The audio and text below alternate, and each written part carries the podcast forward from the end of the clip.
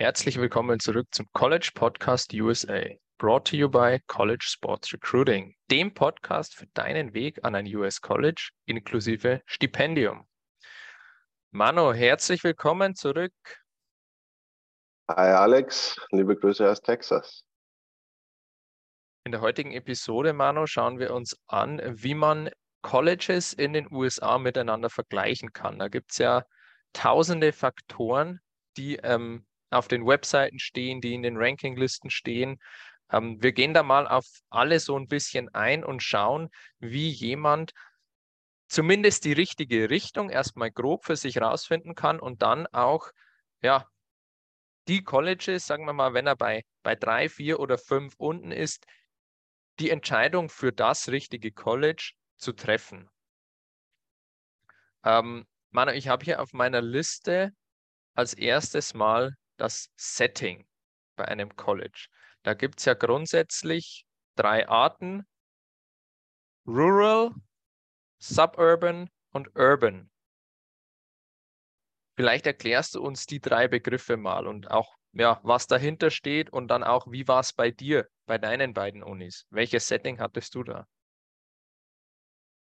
Wenn wir mit Rural anfangen wollen, dann ist es natürlich das ländliche, in Anführungsstrichen, ähm, Setting. Das heißt, die Uni ist, muss man schon fast sagen, auch für amerikanische Verhältnisse mitten im Nirgendwo, äh, wo der Campus dann auch oftmals wirklich das, das Zentrum äh, der Gegend ist. Und da kann man sich äh, gewisse Orte vorstellen, wo relativ wenig geboten ist. Und wenn die Uni jetzt da nicht wäre, wäre auch relativ wenig los. Ähm, das ist jetzt so mal das, das erste Rural Setting. Suburban ist äh, vorstädtisch, das heißt im Einzugsgebiet einer größeren Stadt, äh, was dann natürlich das Ganze ein bisschen interessanter macht, wenn man kürzere Wege hat in eine Stadt hinein, aber man ist nicht direkt in der Stadt. Und das ist dann eben der, der dritte Punkt, urban, städtisch. Das heißt, wenn man zum Beispiel NYU, New York University, äh, mehr oder weniger Downtown New York sieht, das wäre dann wirklich das städtische System oder, oder ähm, die städtischen Umgebungen, was dann natürlich zu Rural oder Suburban ein komplett anderer Lebensstil dann auch wieder ist, wo man den Campus eventuell gar nicht so erkennt, der verliert sich dann äh, in der Stadt, aber man genießt dann auch wenn man Vorteile daraus ziehen will, das städtische Leben, ähm, was, was wieder komplett anders ist als jetzt Suburban oder Urban,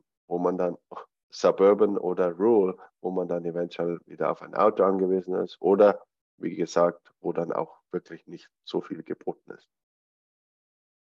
Genau, danke für den ersten Überblick. Ähm, bei deinen beiden Unis, welches Setting hattest du da und welches Setting bevorzugst du auch persönlich? Also für mich war es zuerst St. Leo University, würde ich schon fast sagen, suburban bis äh, rural. Ähm, es waren circa 30 bis 45 Minuten je nach Verkehr nach Tampa hinein. Äh, also würde ich jetzt nicht mehr unbedingt als suburban bezeichnen, da es doch auch keine direkte Anbindung in die Stadt gab. Ähm, mittlerweile ist aber Tampa so sehr gewachsen, dass äh, St. Leo jetzt schon äh, suburban ist, äh, definitiv. Zu meiner Zeit war es wirklich so ein Mix aus Suburban und, und Rural.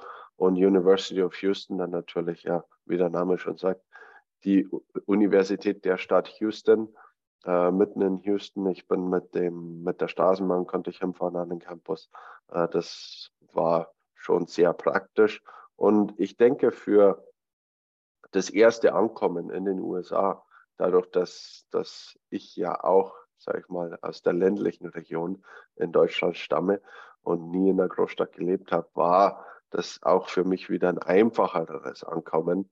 Äh, St. Leo, Suburban, Rural im Vergleich zu jetzt, ich, ich will nicht sagen, gleich von der Großstadt erschlagen zu werden, ja, wie University of Houston zum Beispiel, da Houston die viertgrößte Stadt in den USA ist.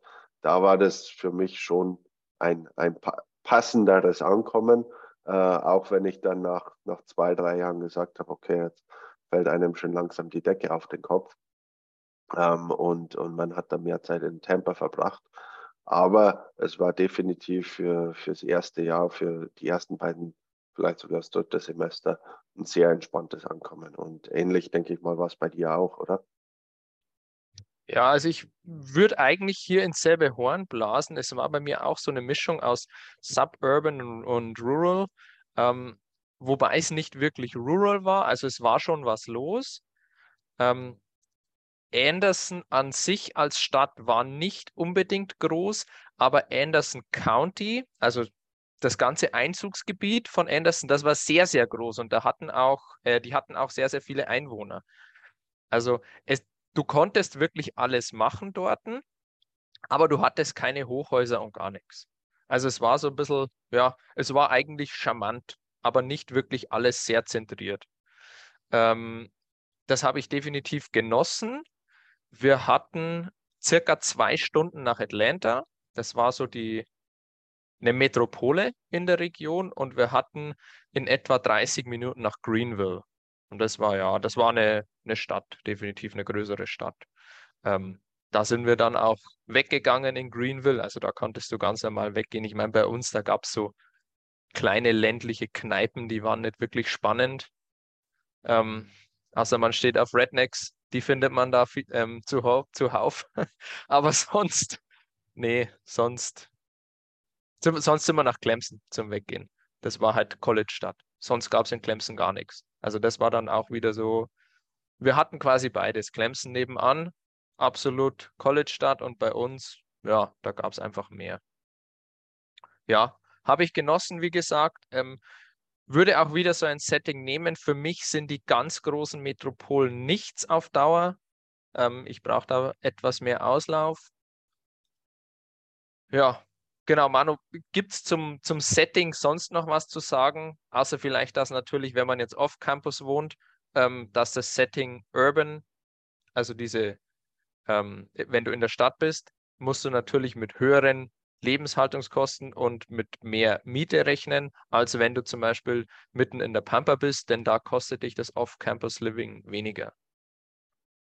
Genau, der Kostenfaktor sollte auf jeden Fall noch eine Rolle spielen und dann auch wieder, wie wir es in anderen äh, Folgen schon gesagt haben, man muss sich selbst am besten äh, einschätzen können und äh, wo man sich auch am wohlsten fühlt und wie gesagt, das spricht ja auch nichts dagegen, dann nach einem Jahr oder so sich zu entscheiden, okay, vielleicht will ich näher in die Stadt ziehen oder, oder dann auch mehr äh, Anbindung an, an die städtischen Regionen haben.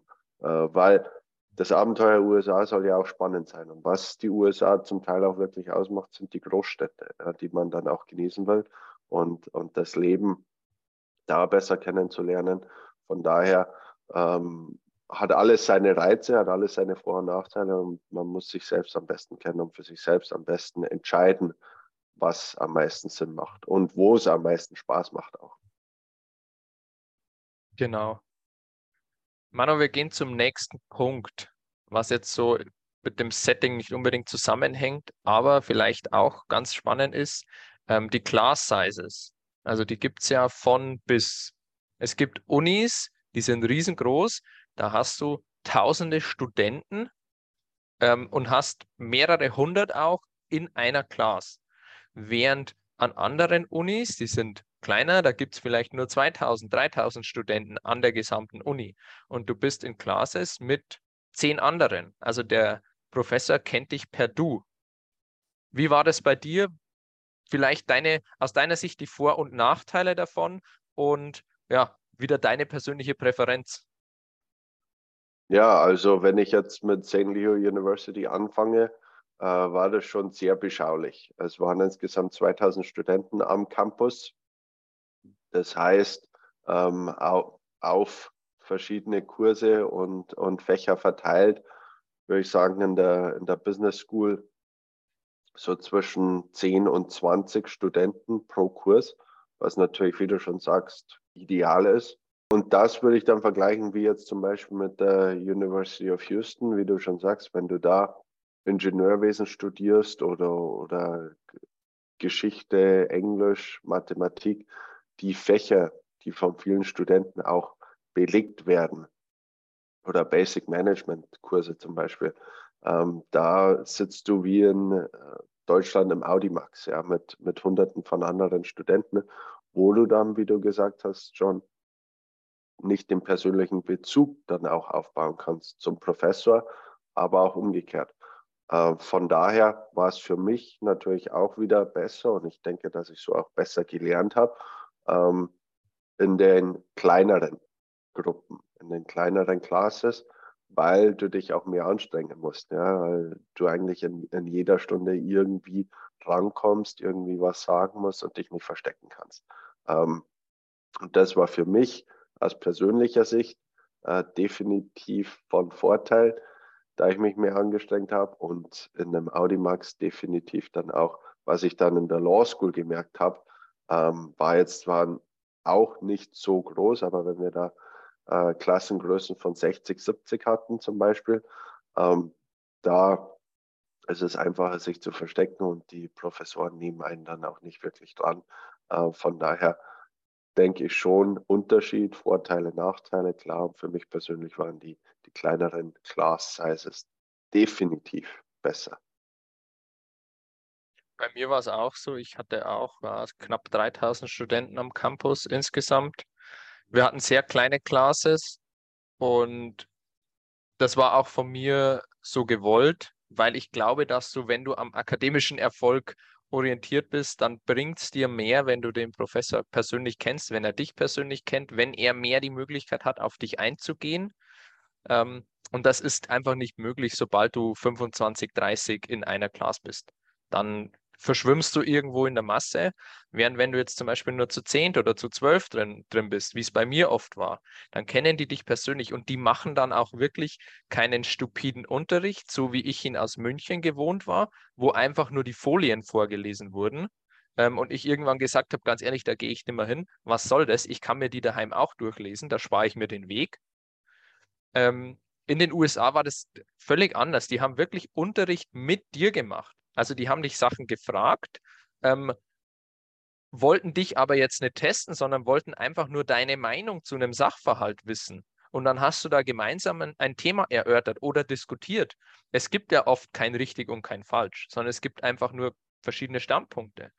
Ähm, und das war dann vor allem in den, in den ähm, höheren Classes, ähm, Senior Seminar und so weiter sehr spannend, weil es da wirklich dann ans Eingemachte ging. Ähm, und da war auch jeder immer da. Also da gab es kein Verstecken, da wollte sich keiner verstecken. Das war, war schön. Man hat richtig viel gelernt und das fand ich ähm, sehr, sehr gut. Aber natürlich, wenn es jetzt jemanden gibt, der sagt, hey, ich will mich eigentlich verstecken, ähm, ich will nicht unbedingt drangenommen werden, dann gibt es auch Unis mit Class Sizes von 50 oder 100 oder mehr. Dann kann man sowas wählen. Dann kommt man da nicht dran, dann lernt man nur auf seine Prüfung und das war's dann. Hatte ich in München dann auch wieder im Master. Da habe ich teilweise die Professoren gar nicht mehr gekannt. Nein, ist halt so. Du lernst auch was, du lernst halt anders.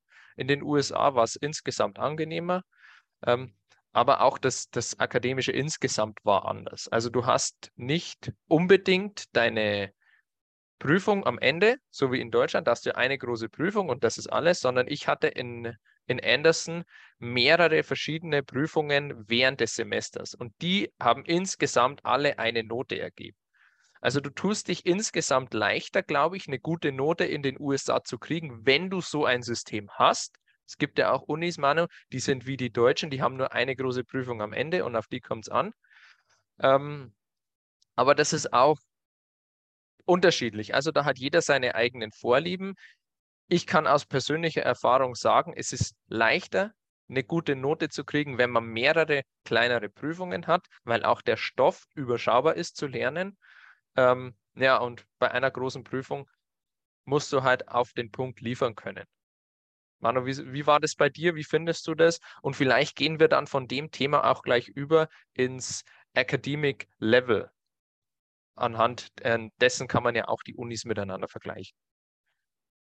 Genau, also ich hatte einen äh, super Vergleich eigentlich, da St. Leo University, also mein Bachelor, wirklich wie du es gerade beschrieben hast, ähm, ähnlich der gymnasialen Oberstufe oder allgemein dem Gymnasium abläuft mit ähm, verschiedenen Tests während der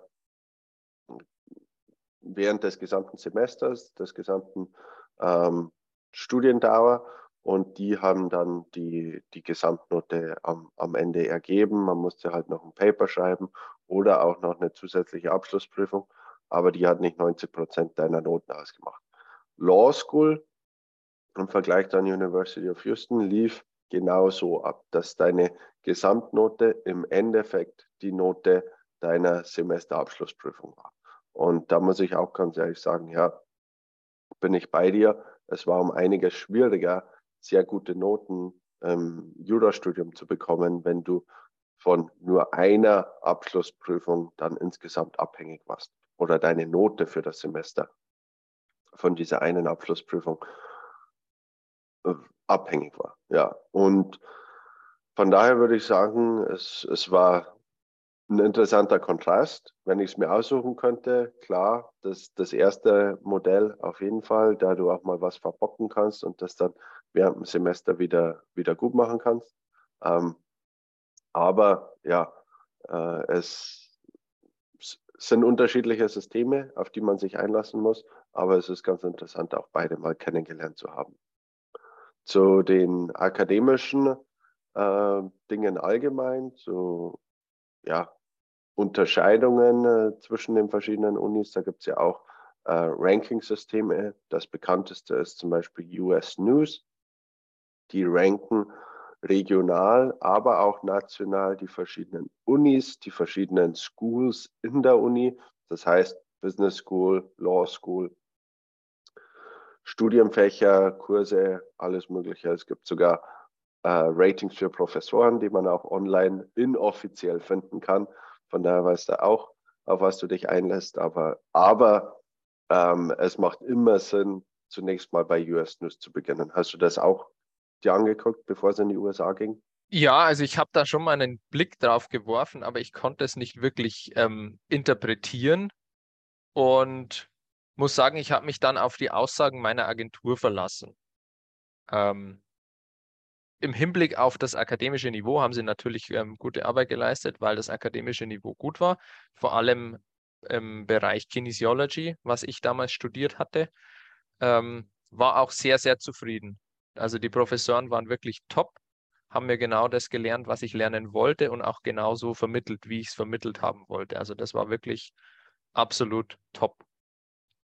Ähm, Manu, vielleicht gehen wir nochmal ganz kurz in diesem Zusammenhang auf ähm, den Vergleich des akademischen Levels von verschiedenen Colleges ein. Es gibt ja, wir hatten es schon mal angesprochen, Colleges, die sind akademisch sehr, sehr gut und Colleges, die sind akademisch so, naja, gut, aber nicht so gut. Jemand, der sich nicht mit der Thematik auskennt, wie kann je, so jemand feststellen, ähm, auf welchem akademischen Level ein College zum Beispiel ist? Ja, also zunächst würde ich wirklich nochmal auf die Rankings verweisen, uh, äh, US News vor allem, ähm, die dann Universitäten wie Harvard, Princeton, Yale, uh, äh, NYU, Columbia auch wirklich top of the list sind. Und dann andere, zum Beispiel wie St. Leo University oder ähnlich wie bei dir Anderson, die dann uh, in regionalen Rankings, zum Beispiel für Florida oder für South Carolina, äh, geführt werden und nicht unbedingt auf dem nationalen Level. Das ist definitiv ein guter Einstieg für die Sportler. Es ist auch immer noch ganz interessant zu sehen, Division 1, Division 2 und Division 3. Ähm, die Unterschiede, wo man sagt, Division 1 sind wirklich in der Regel die großen bundesstaatlich geführten äh, Universitäten mit 20.000 plus Studenten am Campus, die auch akademisch äh, sehr gut sind, aber nicht unbedingt die, die Ivy League Schools, ja, die ähm, wirklich Elite-Universitäten in den USA. Die sind oftmals in der Division 3, ähm, da es eben, haben wir auch schon mal angesprochen, keine ähm, Sportstipendien gibt, sondern wenn dann nur akademische. Und Division 2, so wie eben St. Leo University, so wie Anderson University, sind so ein Mix, ja, kleinere Unis, private Unis, die akademisch auch sehr gut sind. Von daher denke ich, dass Division 2 ein, sehr guter Mix ist aus beiden. Und da kann man sich dann auch sehr gut auf äh, regionale Rankings, zum Beispiel US News, ähm, verlassen, sodass man auch sieht, okay, da ist vielleicht dieses Studienfach gerankt, da ist die, die School of Business oder Managementfächer sind da gerankt. Von daher würde ich damit anfangen, aber wie gesagt, für Sportler, NCAA, Division 1, 2 oder 3, machen da auch eine gute Unterscheidung, was das Akademische betrifft. Genau, von mir dazu noch ein letzter Punkt. Du hast es jetzt angesprochen, die Rankings sind definitiv aussagekräftig, ähm, aber nicht oder bitte nicht immer nur auf die Uni an sich beziehen. Das heißt zwar, wenn die Uni ein gutes Ranking hat, dann ist die Uni generell gut, aber es kann natürlich sein, dass die Uni, ich sag mal, auf Platz 50 National Universities ist, aber das College an der Uni, also zum Beispiel ähm, die Business-Fakultät, top ist insgesamt. Also die wäre zum Beispiel besser als nur Platz 50 national. Also auch auf sowas vielleicht mal ähm, ein Auge werfen beziehungsweise im Hinterkopf behalten.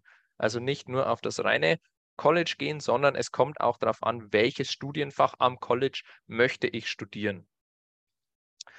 Gut, Manu, du hast jetzt auch gleich ähm, die 1, die 2, die 3 angesprochen, also das athletische Level. Das kann man ja nie ähm, unabhängig voneinander betrachten. Das eine gehört zu dem anderen.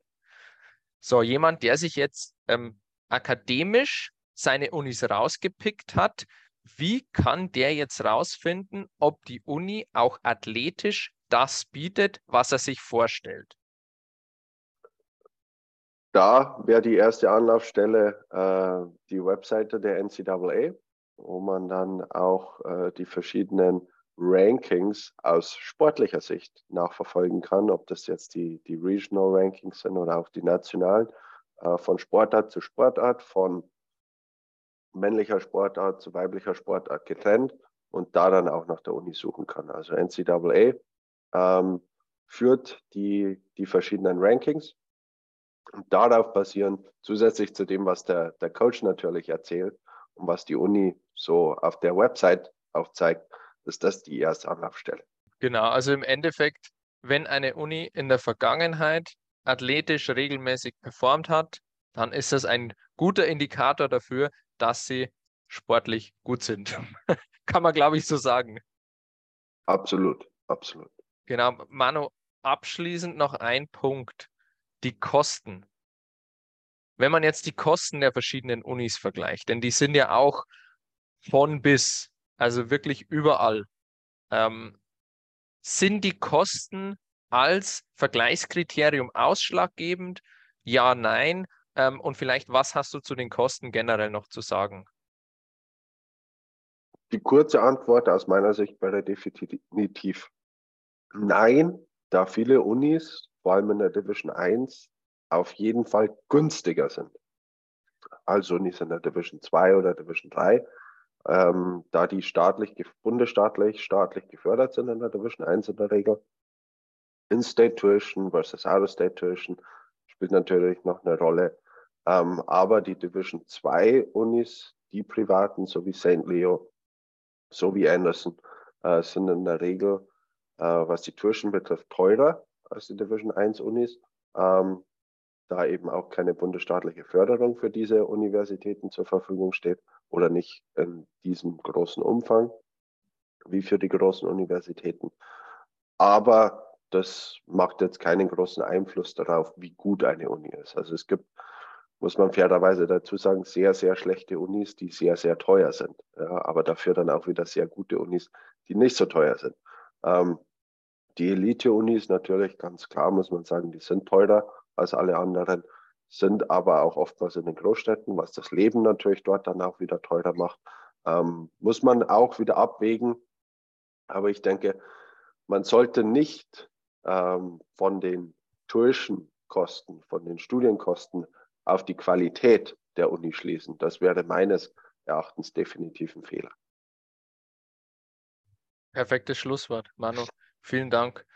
Ähm, wir haben zu dem Thema bei uns bei College Sports Recruiting auch einen Deep Dive. Also da gehen wir wirklich eine Stunde lang ganz, ganz tief ins Detail und schauen uns an den Webseiten wirklich an, wie man diese Colleges im Detail miteinander vergleicht. Ähm, genau, www.collegesportsrecruiting.com, 14 Tage kostenlos testen oder einfach mal die kostenlose Chanceneinschätzung ähm, ausfüllen und schauen, welches Stipendium du erhalten könntest. Manu, nächste Woche schauen wir uns an, da gehen wir mal in ein ganz anderes Thema rein. Da schauen wir uns an, ja, wie ist so ein bisschen die Restaurantkultur in den USA? Welche Ketten gibt es? Welche Ketten magst du? Welche Ketten mag ich? Ähm, wie kann man sich das alles vorstellen? Ähm, was mögen die Amis? Ja, einfach mal ähm, jetzt abseits von dem ganzen College, sondern wirklich nur Leben, Essen, USA genießen. Ich freue mich drauf und äh, schick Liebe Grüße aus Texas zurück nach Deutschland und bis zum nächsten Mal.